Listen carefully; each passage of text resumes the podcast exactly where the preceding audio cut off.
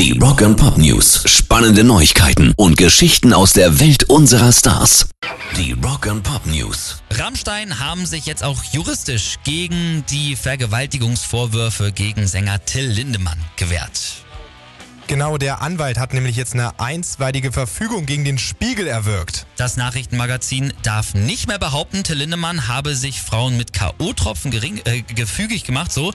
Und äh, damit hatte sich der Spiegel ja immer auf anonyme Aussagen von Zeugen gestützt. Die kritischen, kritischen Passagen im Artikel mussten also auch gestrichen werden. Der Rest darf aber bestehen bleiben, mhm. also auch nur ein Teilerfolg für Lindemann.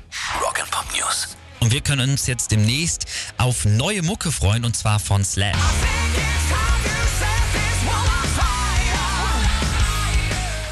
Ja, der Gunners-Gitarrist arbeitet wohl an einem neuen blues-orientierten Soloalbum.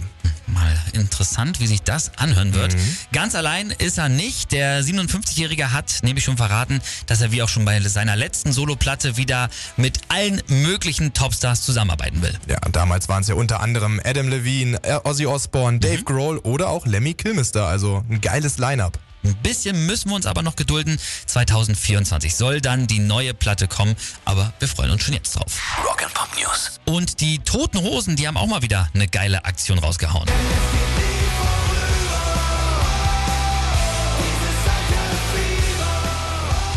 Jungs haben eine Feuerwehrjacke für die Ratinger Explosionsopfer versteigert. Die Jacke hatte Campino seit der Jubiläumstour aus dem letzten Jahr bei dem Lied 112 auf der Bühne immer getragen. Ja, und bei der Auktion ist auch ordentlich was zusammengekommen, nämlich 15.000 Euro gab es für die Feuerwehrjacke. Genau, und weil das für die Hosen aber immer noch nicht genug war, haben sie den Betrag sogar noch aus eigener Tasche verdoppelt. Das ist doch mal eine coole Aktion.